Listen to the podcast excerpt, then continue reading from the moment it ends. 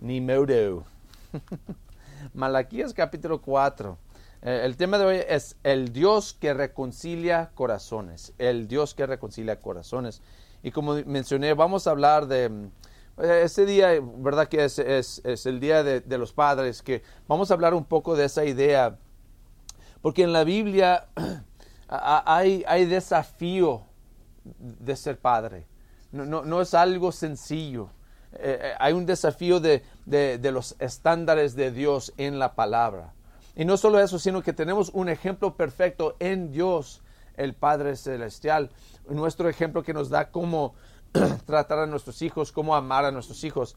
Así que tenemos mucho de esta palabra para animarnos a ser mejores padres. Y lo que vemos aquí en Malaquías, en capítulo 4, es, es la última profecía del, del Antiguo Testamento. Después de esta profecía, no hay nada más por 400 años, hasta el tiempo de Jesús. Así que hay, hay podemos decir, silencio de parte de, de Dios. Ahora nosotros, yo pienso eso a, a, a, veces también como que en mi vida, ¿verdad? Que, que hay tiempo en que me siento como lejos de Dios, como que, como que, pues, ¿dónde está Dios? Que estoy rogando y pidiendo y como que me siento como que no está aquí conmigo. Imagínense sentir eso por 400 años. que, que aún nosotros en los Estados Unidos ni ha existido por 400 años. Son muchos años, amén, mucho tiempo. Y, y que para nosotros es como, como que pensamos que Dios nos ha uh, hablado por ciertas maneras, por toda la historia, pero hay tiempos en que no se oye nada de Dios y, hay silencio. Entonces, en un sentido, lo que leímos aquí es muy importante. Lo que dice Malaquías. Y lo que es más, nos demuestra un poco de, lo que es el corazón de Dios, lo que, lo que Dios desea para su pueblo. Así que vamos a leer Malaquías 4, 4 a 6, que lee así. Acuérdense de la ley de mi siervo Moisés. Recuerden los preceptos y las leyes que le di en Horeb para todo Israel estoy por enviarles el profeta Elías antes que llegue el día del Señor, día grande y terrible. Él hará que los padres se reconcilien con sus hijos y los hijos con sus padres, y así no vendré a herir la tierra con destrucción total. Fíjense lo que Dios quiere. Primeramente, Él quiere que recuerden de la ley, que vivan como deben de vivir su pueblo, que obedezcan la palabra que él había dado a ellos por medio de Moisés. Y luego habla de un profeta que va a venir. Y toma 400 años para llegar a este profeta. Pero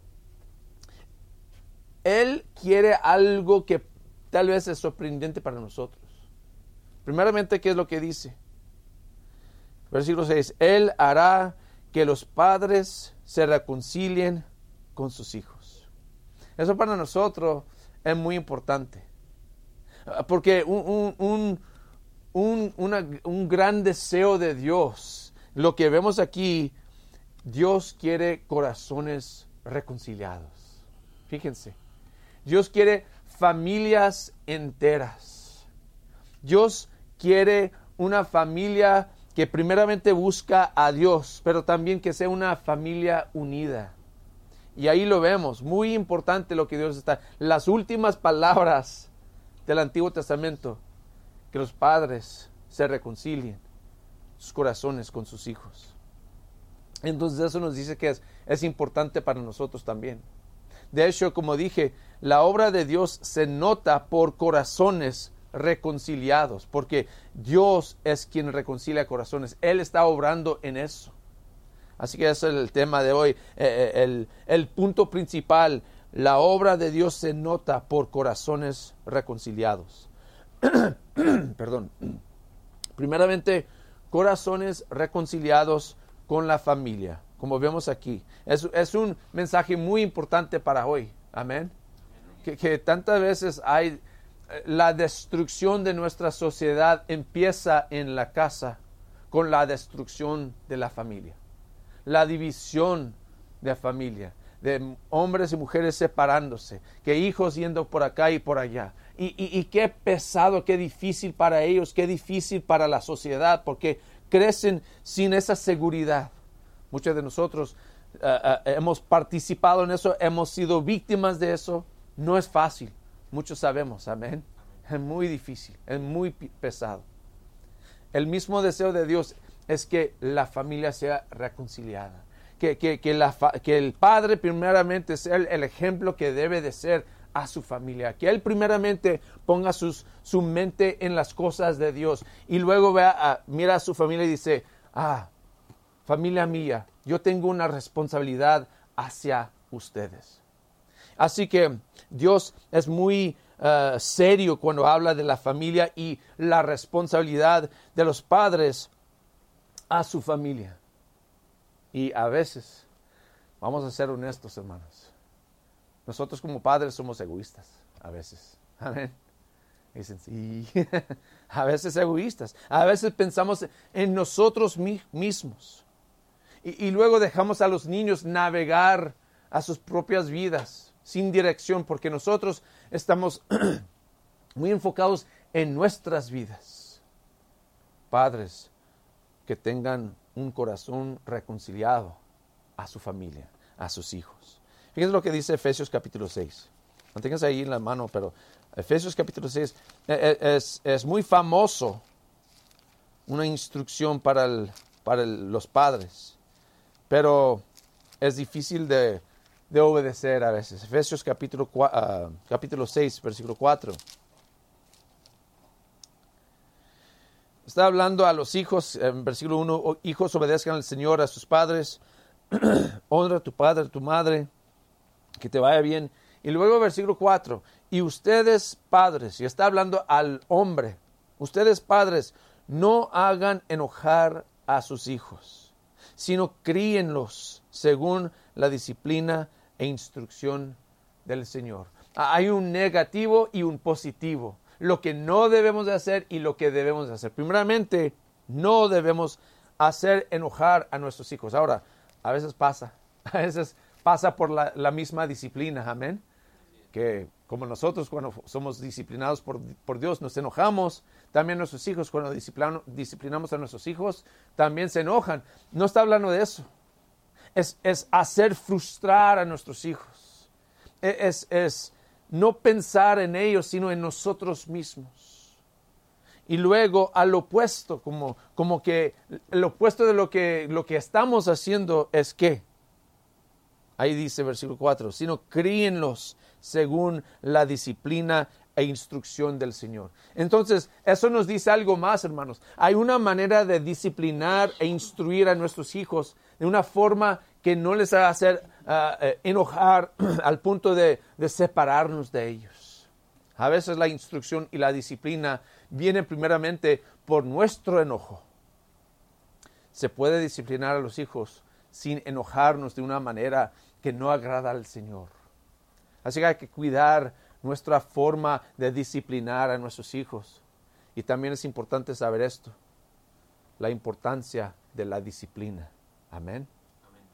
A veces queremos dejar a nuestros hijos correr la casa, que hagan lo que quieran, ay, pobrecito, déjalo.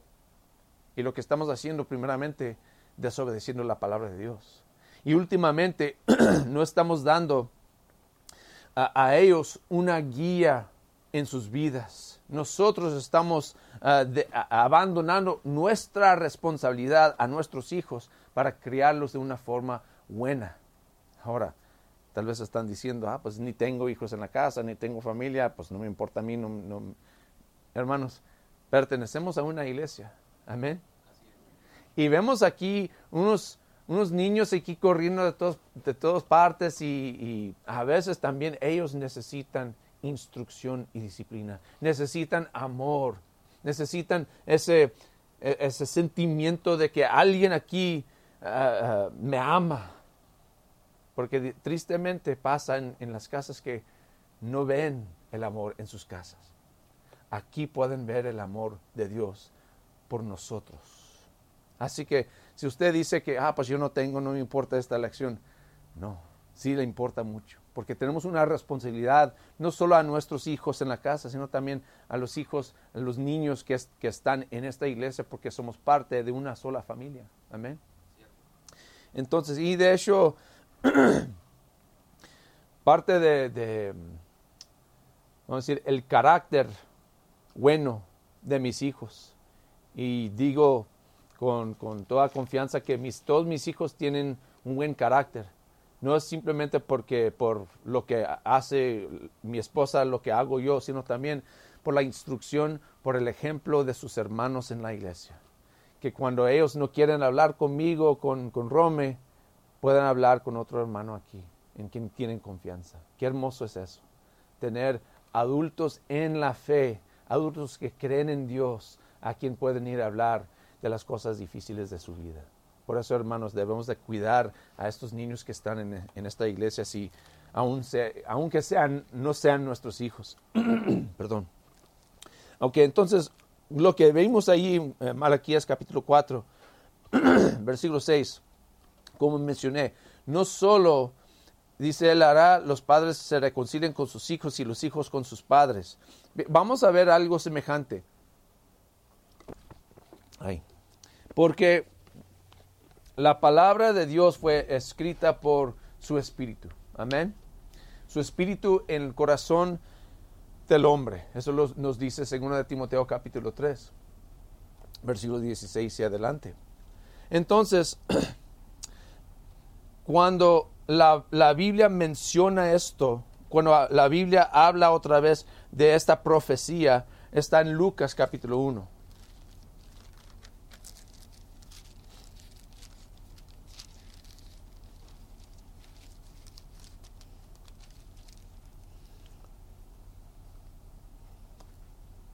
Lucas capítulo 1, versículo 17. Y, está hablando de Juan el Bautista, que tenía un trabajo muy importante ahí.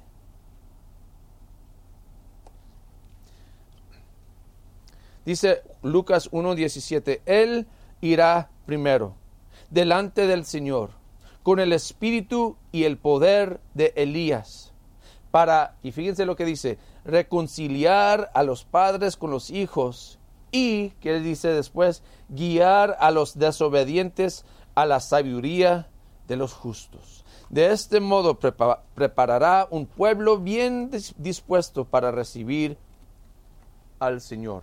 Ahora podemos entender más bien el deseo del Espíritu Santo cuando habló primeramente por Malaquías, cuando habla de, no solo reconciliar el corazón de los padres a sus hijos, sino reconciliar el, corazón de los hijos a su padre, tiene ah, ah, significado más que solamente familias en, en la iglesia. Tiene también un significado más grande, el pueblo de Dios recordando los mandamientos de Dios. Eso podemos ver cuando leímos en Malaquías capítulo 4, cuando habla de la ley, de regresar a la palabra de Dios. Así que Dios quiere que nos reconciliemos no solo a nuestras familias, sino también a Dios mismo. Dios quiere que regresemos a Él, que busquemos a Él. Y ahí lo, lo podemos ver. Cuando habla del poder de Elías, Juan el Bautista, Bautista Juan el Bautista es el espíritu de Elías, es el poder de Elías, es el profeta Elías, es lo que está diciendo aquí. Está hablando de Juan. Entonces ahí, ahí vemos ah, ah, el cumplimiento de la profecía que hizo Malaquías 400 años antes, aquí en Juan el Bautista y con eh, Jesucristo el Señor, cuando Él regresa el día del Señor. Entonces, el deseo de Dios no solo reconciliar padres a sus hijos, sino también desobedientes a justos. Ahora los judíos, a los profetas, a los, los judíos a escuchar a sus padres, a sus antepasados, a Abraham, a Moisés, a David, a esos ejemplos de antes que demostraron lo que es vivir una vida recta, una vida delante de Dios que agrada al Señor. Así vemos el ejemplo de padres a sus hijos. Ellos deben escuchar la, misma palabra de Dios. A veces nosotros nos desviamos del rumbo al cielo. A, veces la importancia de la vida es más que la importancia de Dios en nuestra vida. A veces empezamos a buscar nuestro propio bien más que el bien de Dios.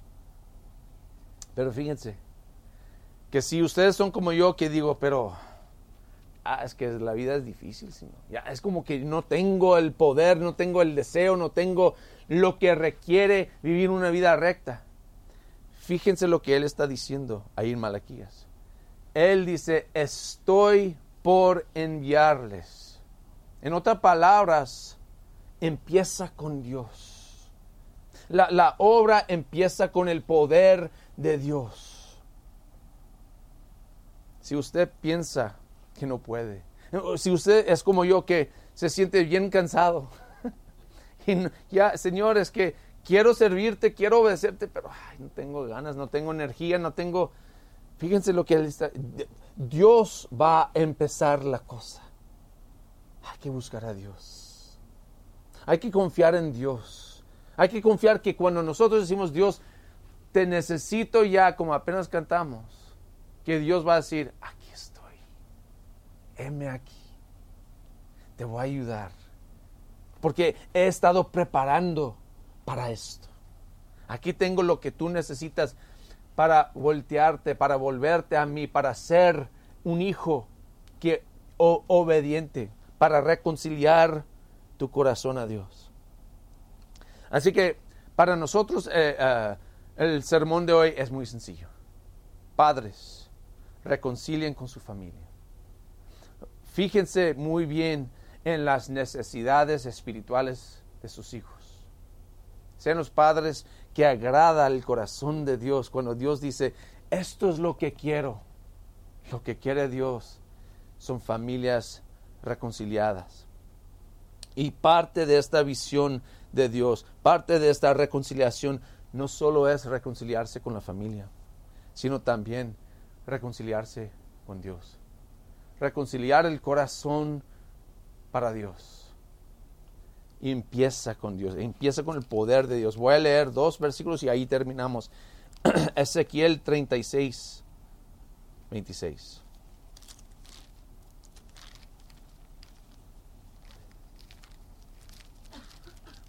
Ezequiel 36, 26.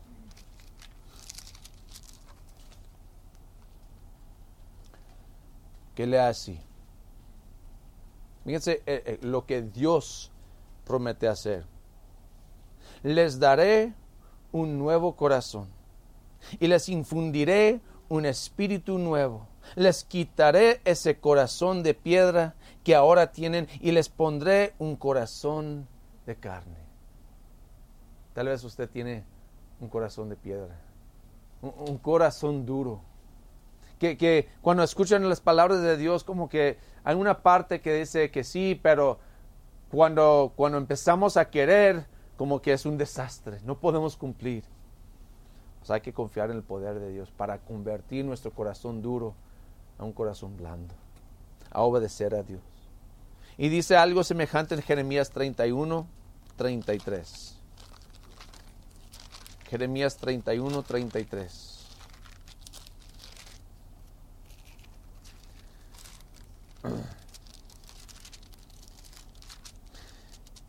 Ahí dice en Jeremías capítulo 31, versículo 33. Dice, este es el pacto que después de aquel tiempo haré con el pueblo de Israel, afirma el Señor. Pondré mi ley en su mente y la escribiré en su corazón. Yo seré su Dios y ellos serán mi pueblo.